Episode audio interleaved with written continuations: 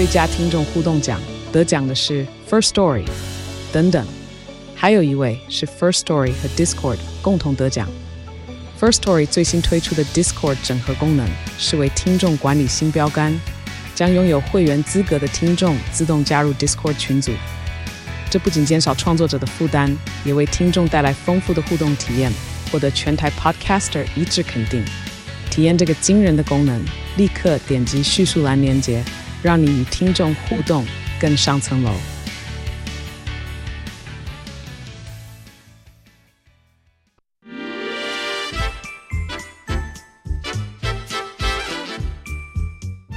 有健康的身体，才有健康的生活。名医 Uncle 专业医师线上听诊，让你与健康零距离。Hello，各位听众朋友，大家早安，欢迎来到 FM 九八点一九八新闻台。你现在所收听的节目是星期一到星期五早上十一点播出的《名央叩》，我是主持人要李诗诗。今天我们的节目呢，正在九八新闻台的 YouTube 频道直播中，欢迎大家可以来到我们的直播现场。同时呢，在聊天室可以用文字哦做即时的线上互动。今天在半点之后呢，我们也是可以开放 call in 的。好，这个连假的第四天，大家不知道是乐不思蜀还是已经玩累了呢？我们还是要来关心健康的问题。今天要来讨论关于这个癌症的疼痛，究竟止痛好不好，还是我们要继续忍耐下去呢？邀请到的是我们的节目的好朋友，台大医院麻醉科的教授孙维仁孙医师，欢迎孙医师。好，诗诗您好，大家好，我今天坐到主播台的位置了，太好了，是。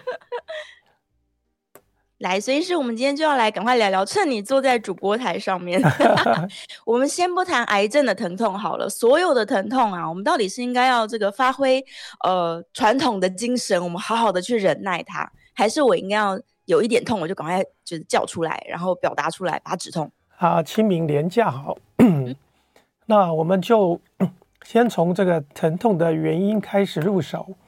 那么，如果我们身体就是存在一个这样的机制啊，可以让我们送出一个警讯系统。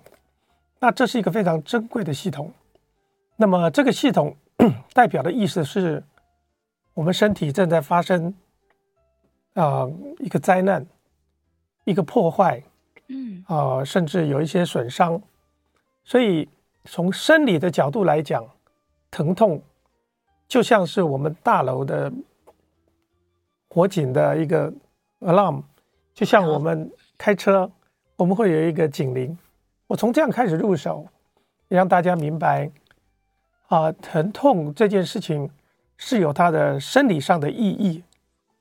然后我们再回答下一个问题，在于说，如果我们发生的身体送出一个这样的讯号，我们到底是要忽视它、压制它，还是不理它？我想答案是很清楚的哈。第一件事情，大家一定会问说：“我忍耐不好吗？”对呀。嗯，那我要反问的是说：“那你为什么要忍耐呢？” 大家可能觉得就是哎，尽量不要使用药物啊，我能够忍我就忍啊。那我还是要问下一句话，就是说：你忍着痛，你到底想证明什么啊？如果你是费德勒。你是纳达尔，你面临到这个球赛进入到第五局，第五个 set，然后你只要忍住疼痛，咬着牙把这个球打完，你就拿到 上百万英镑的这样子的一个奖酬。嗯，那你要不要忍耐？忍，当然要忍啊！所以运动员都是全世界大家所熟知的最会忍耐疼痛的一群人。嗯，因为他们忍耐的代价是非常非常的有非常崇高的哈。对，就像我们说，最早马拉松的跑者，这个马拉松这件事情，他就是忍着生命，忍着疼痛，然后要把讯息传达给大后方的这个雅典的 的这个呃总部，然后到达又要死掉了。那这个故事告诉我们什么？就是说，你的忍耐很可能就是让你忽视这些伤害你的讯息，然后呢，你要失去的是你的健康，最后可能是你的生命。所以，从我一个疼痛科医师的角度来讲，这个答案是很清楚的。嗯，疼痛需不需要忍耐，决定在于你愿意付出什么样的代价，在忍耐疼痛，就是你的时间。你如果在很短暂的时间，你可以忍着这个痛，去达到一个非常崇高的目的，比方说生产，嗯，那个还勉强哈，一点点咬着牙这样就可以过去的。但是如果你的痛啊是无止境的痛，这个身体的破坏，它是跟着你一起走的，是。那你忍耐它干什么呢？嗯，人家要有火警，你说我偏偏不去叫。叫叫救护车幺幺九，我跟他拼了啊、哦！对，我跟你殉道而死，你又不是要去自自焚，对不对？自焚你就不用叫这个幺幺九。所以，我想任何人在发生火警的当下，第一个瞬间是什么？就拿起电话赶快叫，对，赶快报警。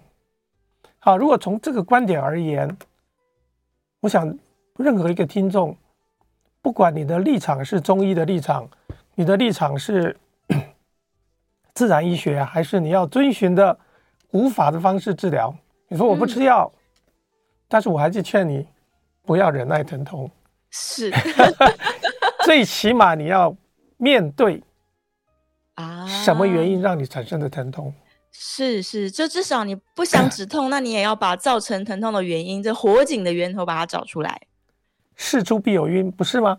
是肚子饿了，难道你要吃石头吗？难道你要打自己吗？说我洗冷水澡，我可以不管它吗？对，我忍耐，这没有意义的哈。你不想你，如果你不想证明什么，当然有一些人是要证明他的忍耐疼痛是达到一种宗教上的情操，比方说那个鸡童，嗯嗯，听过吧？哈，鸡童对自己往身上打。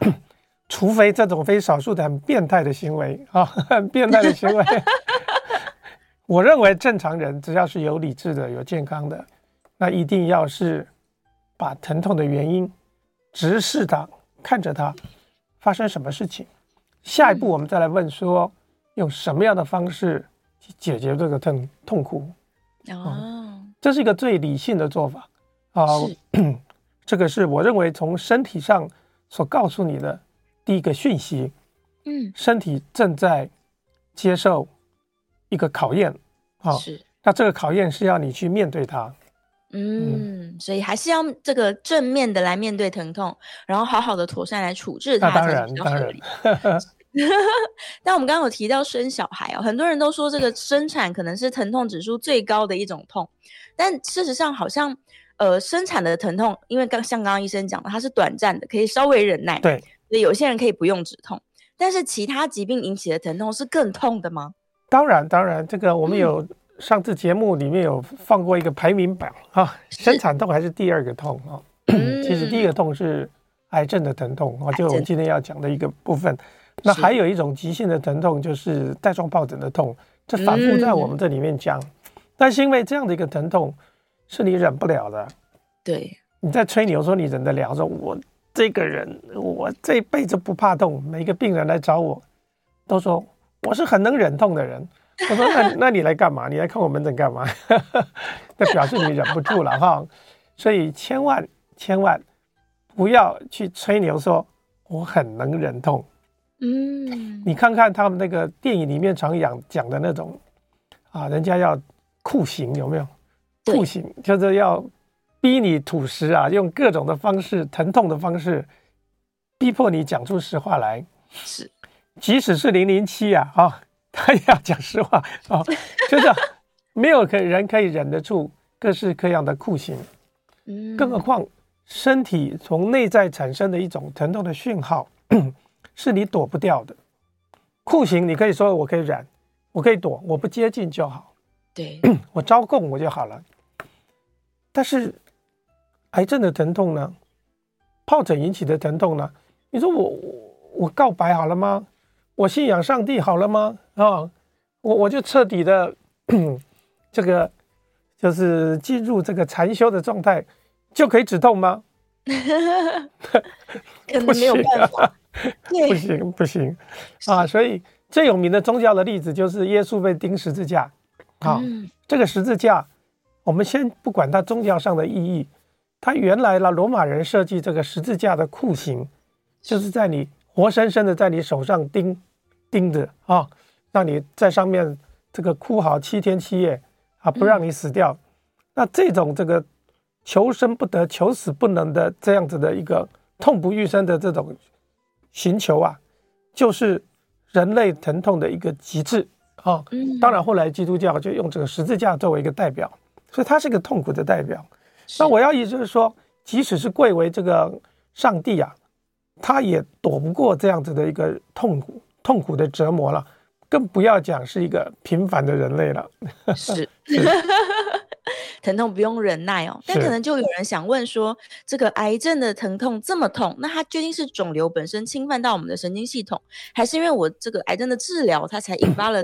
陆续的疼痛。好，那刚好，啊，我觉得准备几张小小的照片哈。嗯。那我用这个照片呢，是我上礼拜刚看到的一个患者的照片哈。那么我用这样的一个照片，让大家想考大家一个问题，就是你认为癌症啊，在身上到处蔓延的时候，它是不是一定会疼痛？好。嗯也就是说，你可以想象，如果我们身上的两百多根骨头，每一根骨头都 散布的这个那个肿瘤细胞，就所谓的骨转移，是啊，脊椎转移。那等一下我秀给大家第一张图。那这样的一个图呢，我们可以看到的是说，一个有一个。他罹患的这个社会腺癌啊，两年的时间正在化疗。他身上啊，嗯，密密麻麻的，密密麻麻的都是啊骨头的转移啊。这张图大家可以看到了哈，啊，你看他那些小点点、小点点啊，嗯，就是他的骨转移。是，那这样的一个骨转移啊，痛不痛呢？应该 非常的痛。他还是不痛。他一点都不痛，有感觉吗？他一点感觉都没有呢。因为为什么他不痛呢？因为他只在骨髓里面有癌细胞哦，它并没有造成骨折哦。你可以看到它上面一点一点的，沿着肋骨，它顶多就有点酸酸的啊。哦、是，呃，更大的黑点那是内脏器官，那不用去看它哈、哦。身上那个细细点点的，从下肢的骨盆、骨盆腔、肋骨、脊椎骨，到做它的这个这个。啊，上肢的这个锁骨，它是不痛的，所以第一个要让大家能够先要有不要有一个错觉，就是你看到这样的一个疼痛，你就说哇，好可怜啊，你好痛，它不痛的哈。第一个它不是很痛，它只觉得不太舒服，但没有到很痛。好，所以我们第一个现象要告诉各位说，癌症呢，它是因为身体正常的细胞的癌化，所以。它长得大一点，它也没有知觉啊，它就是一个正常细胞的一个恶邻居，它不会杀人放火的啊。是，所以癌症常常是以没有疼痛的状况出现。嗯，这是一个大家要有一个一个错觉啊。癌症往往是一个没有痛觉的一种啊，它除非是你用内视镜啊，你用超音波啊。哎，不小心看到了，嗯、像我们做大肠镜，是不是才会看到这样的一个东西呢？嗯、对吧？哈，初期是没感觉的。对对对对，这是大部分的癌症的一个状况啊。是，但是这个患者他为什么来找我呢？啊，我们就下一张图哈、啊。那 这个很有趣了，他刚刚身上有这样子的一个肿瘤，全身蔓延，他也治疗的一两年的时间，嗯、他没有痛苦啊。可是，当他来找我的时候，却是痛不欲生。欸、为什么？他不是因为癌症的疼痛，哦，他不是因为癌症的疼痛。那如果大家给那个细，大家就看到了，他长的什么东西啊？他身上长了这个疱疹。哦，哦，我们再看下一张哈、哦，这是他正面的胸口上方很大的一片，从第一胸椎的分布。一直到第三个胸椎，然后再看它的背后呢，它沿着这个可以说沿着这个经络的走向哈，一路长到我们的这个后脑勺那儿去哈。是，那这么一个广泛的一个带状疱疹啊，是让他痛不欲生的哦，它不是因为骨头里面长这个肿瘤。所以第一个迷失在于说，我们今天如果那我们可以看到它的 影像了哈，那不是刮痧造成的哦，那个是这是疱疹啊，这是第这已经是第两第二周的疱疹了，脑这个后脑勺都还有的。是你如果你不去看他的影像啊，你会说啊，这个抵抗力太弱了。这个就是我们节目一直在讲的，这个皮蛇了哈，皮蛇嘛，皮蛇就吃，就是贴贴膏药，这样就回去就好了。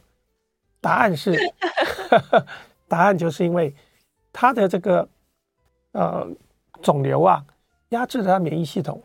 啊，然后呢，沿着它的上面刚讲的，的每一条神经几乎都有侵犯，所以当免疫系统往下滑的时候。这个时候呢，体内的疱疹就复发了，所以它的疼痛，并不是肿瘤压迫骨头折折损所造成的，大家所熟悉的这种损伤，而是他用一种急性的带状疱疹的发作，你我可能都会发生带状疱疹，它发生了，但是这样的一个患者，他的发作就不是以前我们讲的一条条的神经根。所呈现的，它是个大范围的分归，它远远的超过了大概十二十个神经节以上，那这就很不正常。好，那回到 我们题目所讲的，那这个癌症的疼痛到底是怎么起因的？啊，除了身体里面的肿瘤破裂啊、压迫啊，啊。造成肠阻塞引起的这种疼痛以外，嗯，疼癌症的疼痛，癌症的患者，总括来讲，他在整个治疗过程，整个治疗过程的，他所面临的疼痛，它是有多样性的。是，最幸运的是，压迫到了神经，压迫到了骨头，嗯，所以我们因为有这个疼痛去检查，哎呀，发现了肿瘤。嗯，这是不是很幸运呢？我认为这是很幸运的，因为他伪，他没有伪装哦，他没有伪装成你的好邻居哦，他就是一个恶邻居出现，逼着你要，逼着你说，我就是个坏蛋，你帮我，请你惩罚我，赶快来面对他。所以这种肿瘤，我认为是好邻居。嗯，但是更多的癌症疼痛，更多的癌症，对不起，他是没有知觉的。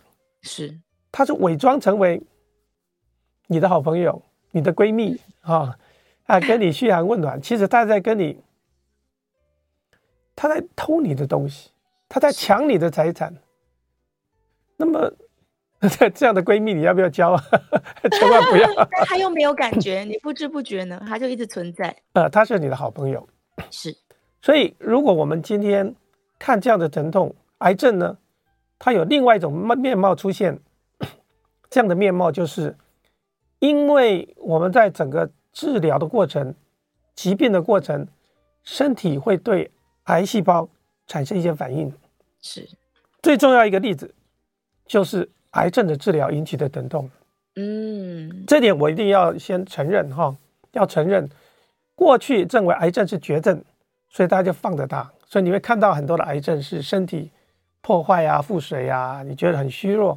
你看到是这种末期癌症的病人，嗯，但是现在因为医疗的进步，有个癌症，那什么了不起？就治疗嘛，哈，化疗啊，开刀啊，电疗啊，直指治疗啊，现在满街都在讲，还有细胞治疗，细胞治疗。所以癌症不可怕，癌症一点都不可怕，因为可选择的治疗方式很多。哦，是。可是，在这个治疗过程中，因为新的治疗出现了以后，它对身体带来的挑战，不是身体可以承受得起的。第一个例子就是化疗引起的痛。嗯，那最有名的例子大家都听过了哈，就紫杉醇，是，就是乳癌，一期、二期开完了，啊，那我们会有 连续六次的这个紫杉醇。紫杉醇是好东西啊，自然的、自然的植物，太平洋紫杉醇提炼的，那天然的啊。你来说这个化学的不对的，它不是合成的，它是天然的啊。那这样的一个是化疗的药品打到体内以后，它对白血球的影响呃有限，可是它对神经系统的影响非常的庞大。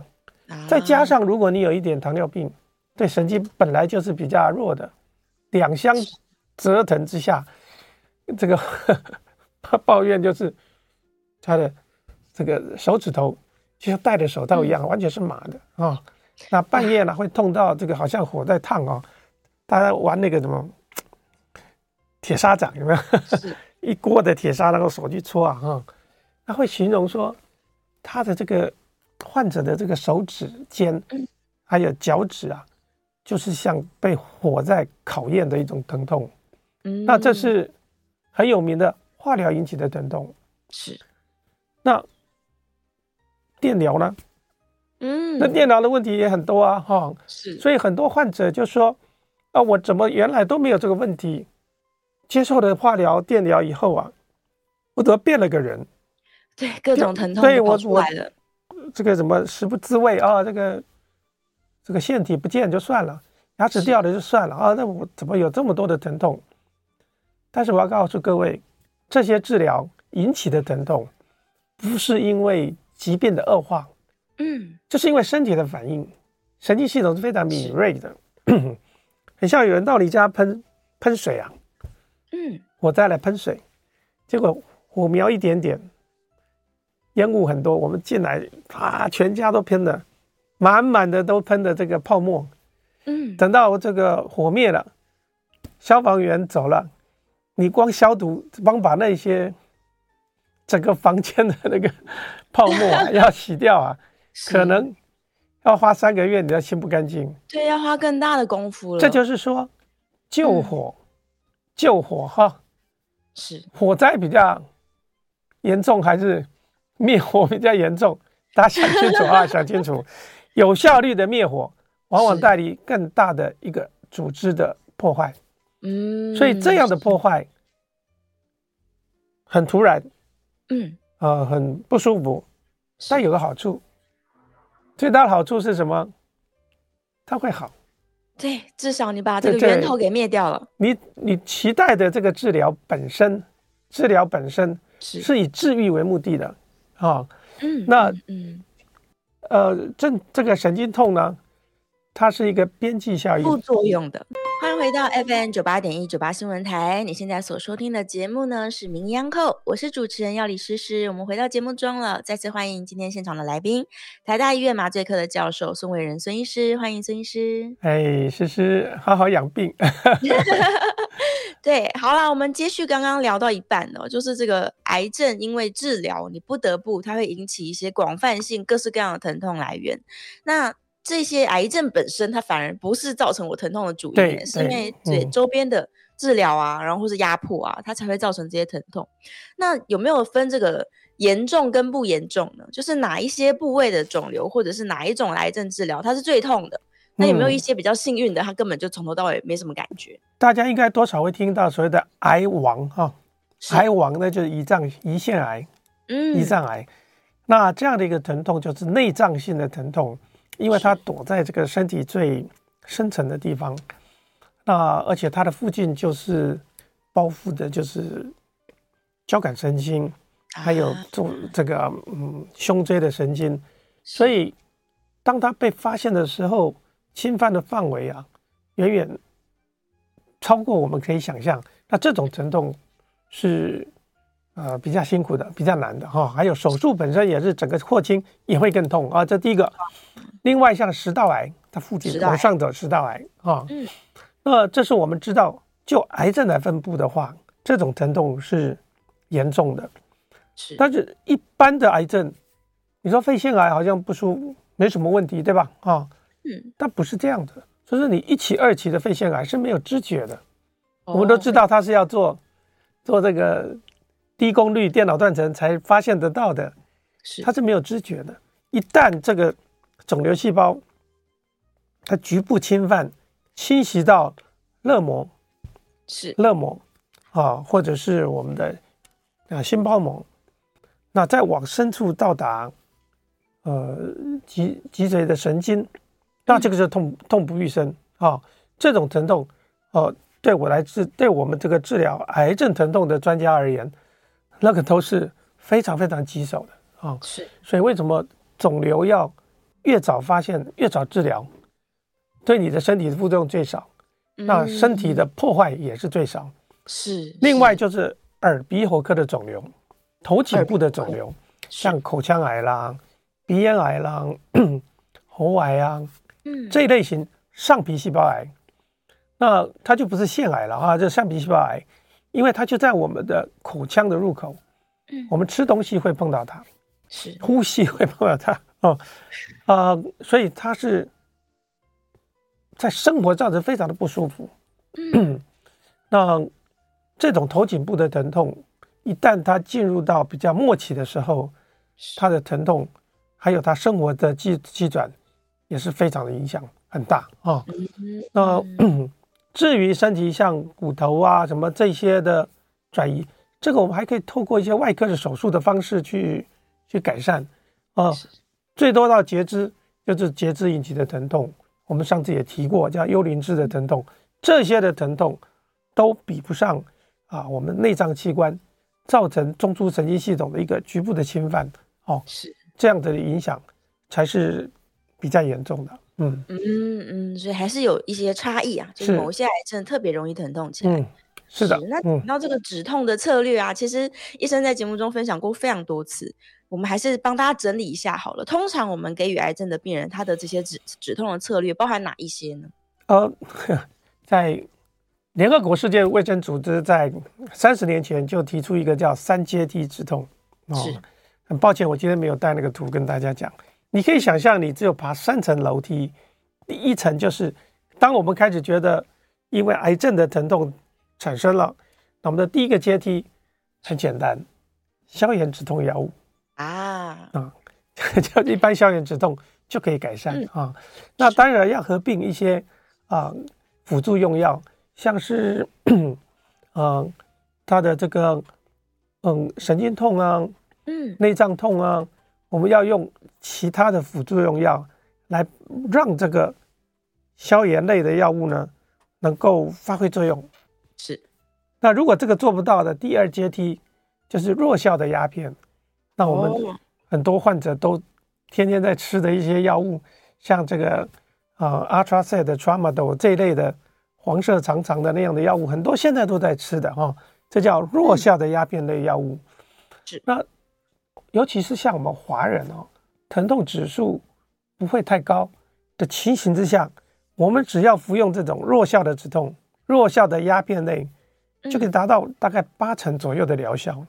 当然，当然你要合并一些其他用药，就是你会吃好几种像中药一样，有一些不同的药物一起服用哦。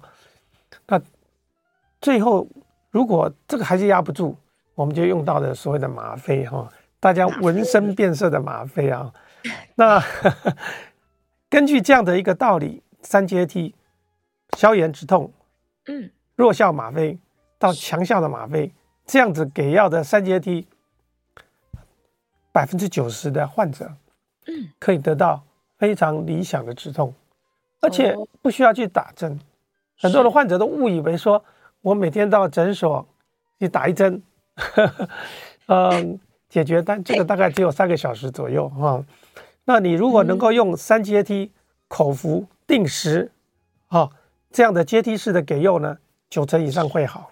嗯嗯，那那大家会问说，那我是倒霉，那百分之十怎么办呢？那就是我们这些专家在处理的，其实大家也不用放担心啊。剩下那百分之十啊，啊，所有的专家、疼痛专家都把它当做是这个最最大的考验啊，用最新的科技处理，比方说介入式的疗法、脊髓腔给药啊，甚至用 一些高难度的一些定位的方式去处理，所以。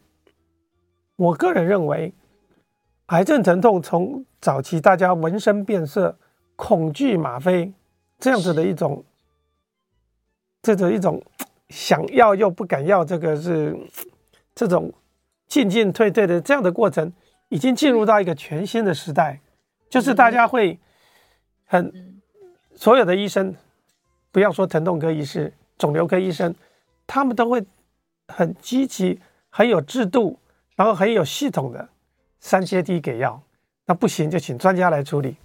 是，那这样治疗效果是非常好的。反而是新的挑战是什么？因为新的治疗方式出现了啊，这些新的方式的出现以后，使得我们在治疗癌症的过程中会带来很多，因为治疗，或许我们刚看看那个病人的状态，免疫力下降啊，它产生的这个疱疹。那跟癌症没关系的哦，那不是癌症造成的，是治疗造成的啊。所以我们在治疗癌症的心态，也会从一个辅导者变成成一个加害者，因为医生加害了哈。医生给一些化疗治疗，很积极治疗以后，它产生患者一种身体的一种退化，所以我们要弥补这个治疗所造成的空缺，所以治疗的角度。就开始往横的方向走了，从一个破坏的角度走，那横的方向是什么？叫辅助性的疗法。其实这里面很多的中医，很多的自然疗法，很多的复健，还有很多的这些，呃，什么认知行为的疗法都在这里面。所以，所以我们我个人从来不会去排斥中医啊，我都认为很好。好，但你要用对啊！当你在用来治疗这些过程中，你是属于辅助这一块，你不是这个主要的这个菜啊。辅助这个不能说我用中药用什么就把肿瘤给消灭了，嗯，那这个叫胡扯啊。可是如果说因为肿瘤治疗的过程产生的这些周边的问题，我们用其他的方式一起来辅助，那我觉得这个是最正确的一种合作的模式。那这样的做法，如果一旦能够大家认清自己的一个角色，嗯，那也让患者不要有错误的期待，就说我就放弃中西医，我纯粹拥抱中医，好，或者我绝对不接触中医，我只做西医，这个都是很可惜的，因为这些方法只要能够合作无间，那么对于癌症的疼痛来讲，那这是人类很大的福音啊。嗯，也是，就是方方面面综合的方式，可能也会让你更舒服，心情更好。那对于癌症的治疗，一定是有好的，往好的方向走的。哦，当然了，因为西西医有很多很多的很多很多的空缺啊，嗯、是有待其他的医疗方式来弥补的。是，是，是，这点我们就要很诚实的面对啊。哦嗯、所以我们也非常的欢迎，对我个人。我也很鼓励病人去接受针灸啊、中医啊，各式各样的方法，打太极拳呢、啊，都好啊，哦、都很好。对，但是这所有的目的是要帮助你赶快从癌症的状态，在治疗的缺损的状态，更快速的回到一个正常。当你回到正常，你就痊愈了啊！你不需要中医，你也不需要西医，你就是个健康人了啊！对对是，所以我们就是把这个心态都是开放的，找任何治疗方式呢，只要放在对的位置，都可以去尝试看看。但是既然呢，我们现在聊了这么多，这些治疗它都有效果，百分之九十的人，甚至是困难的那十 percent 都有办法处理，那为什么还是很多人他不愿意去使用这个止痛的药物呢？呃，我我觉得这是。这个需要一点教育啊，哈。那还有就是说，呃，自己给自己造成一些错误的想法。呃，我在我这个情形现在真的少很多很多了，哈。在我早期开始从事癌疼痛的治疗，呃，我我我我自己从事癌癌症疼痛的渊源，就是因为我的母亲是癌症啊啊。那我当时就发下一个愿望，就是我希望。更多的人能够因为有医疗，不要去忍受这些。如果我们治不好他，起码我们要送行，要让他愉快的这个走完这一条路。我开始治疗之后，我印象很深刻。我们每天要去帮病人打这个止痛针呢。我们以前要打止痛针，有时候会被这个病人的家属追着打。哎，我们去给病人打针，我们的医生会被病人 家属拿出来要打，这个打跟那个打是不一样的哈，你要被追打哈。那我们那个这个有时候实习医生就很很懊恼，他说：“哎，老师老师，我们在帮助病人，对呀，为什么我们要挨打呢？对不对？我不是要帮助你吗？”那家属认为说，你就是不可以拿这些毒药来害死我啊！啊，那说那痛怎么办呢？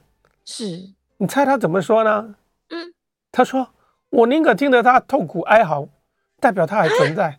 如果你给他打了止痛药啊，是他就睡着了，他就不可能回答了。那我怎么知道他活着没有呢？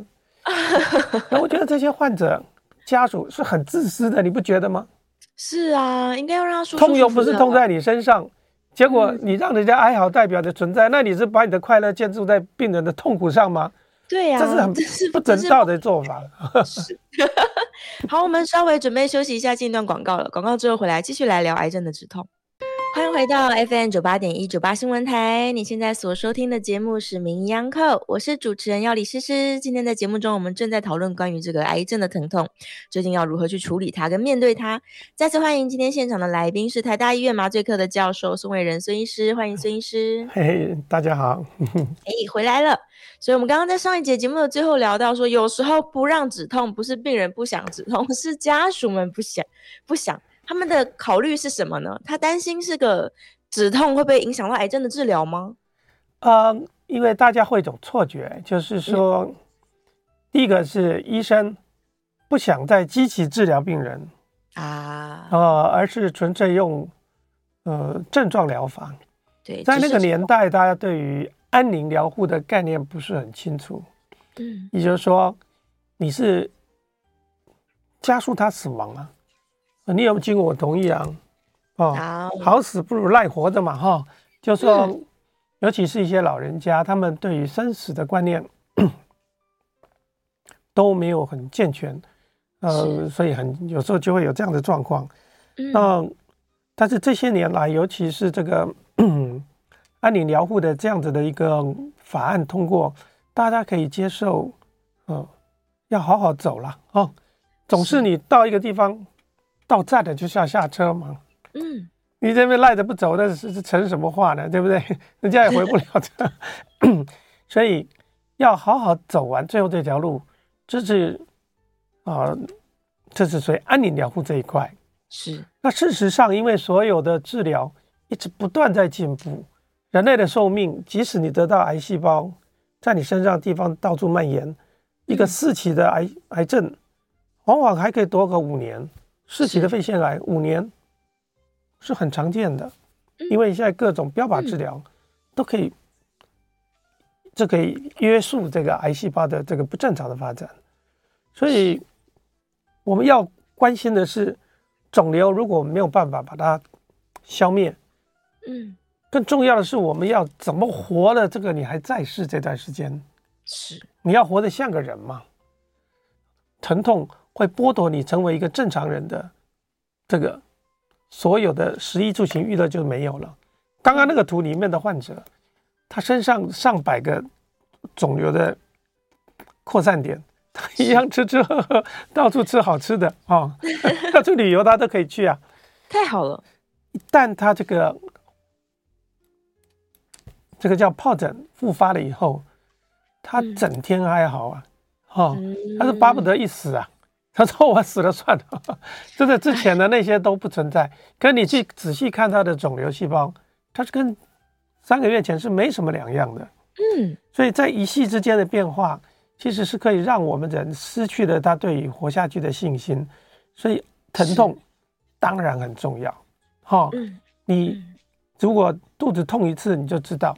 哦，在你痛苦的时候，你身体的、你的脑袋里面什么都不会去想的，你睡也睡不好，吃也吃不好，只想要躲避，只想要躲开，那你活着什么意思呢？啊、哦，那疼痛的治疗，避免疼痛，就是回到健康的最重要的一个指标。那这个指标告诉我们说，身体是没有一个破坏啊。那那即使在有破坏的时候，我们是不是可以跟它和平共处呢？是啊，这是一个现代医疗跟以前所不一样的一点。以前都认为把这个破坏消灭，但是如果不能消灭呢，我们一样还是可以活下去啊。是我们有糖尿病，有高血压，有帕金森症，你甚至中风了，你这个心肌梗塞，我们还可以活个十几年。是我们的器官是有问题的，一样可以活。所以疼痛也是用这样慢性疾病的道理去看，是要有机会的。嗯，嗯是是是，所以我们要正面的去处理它了，就是跟医生好好的去讨论。嗯、对。但究竟我要这个如何积极的去这个跟医生讨论呢？我要积极到真的是大惊小怪的程度吗？啊，直接面对这个疼痛，跟你个人的，如果一个小孩子他就不懂，哈、哦，嗯、一个受教育像一只狒狒，他就不懂，是对他那么疼痛他就挣扎，但是我们可以透过教育的方式，尤其是照顾的家属，嗯、我认为现在照顾癌症的家属，他承受很多的灾难。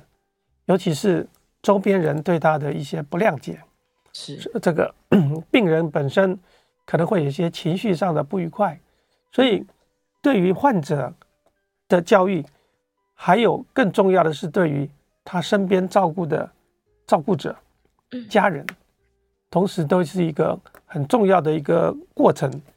还有就是透过我们照顾家人、生病的家人的过程中，其实我们是在预习。嗯，未来自己要走的路，我常跟患者说：“你怎么知道十年后躺在张床上的不是你呢？啊，你怎么相信呢？你们带着血，流着同样的血，带着同样的基因，你父母亲发生在你父母亲身上的，不会发生在你身上吗？有可能，很有可能。但是十年后的医疗，绝对比你现在的医疗，你有更多的机会。是，所以我们是要去拥抱科技。”嗯，而不是如果十年后会这样，我不早死了算了吗？不能这么说，因为你多活一天，你的科技就给你带来更多的机会，对，活得更久啊，活得更健康。那我个人是非常相信现代的科技，尤其这次疫情，我们可以看到从开始的惊慌失措，到现在当做开始这个茶余饭后啊，对不对？大家就要这个，我们现在我们同事如果有人得到确诊了，我说哦，戴口罩就好来上班。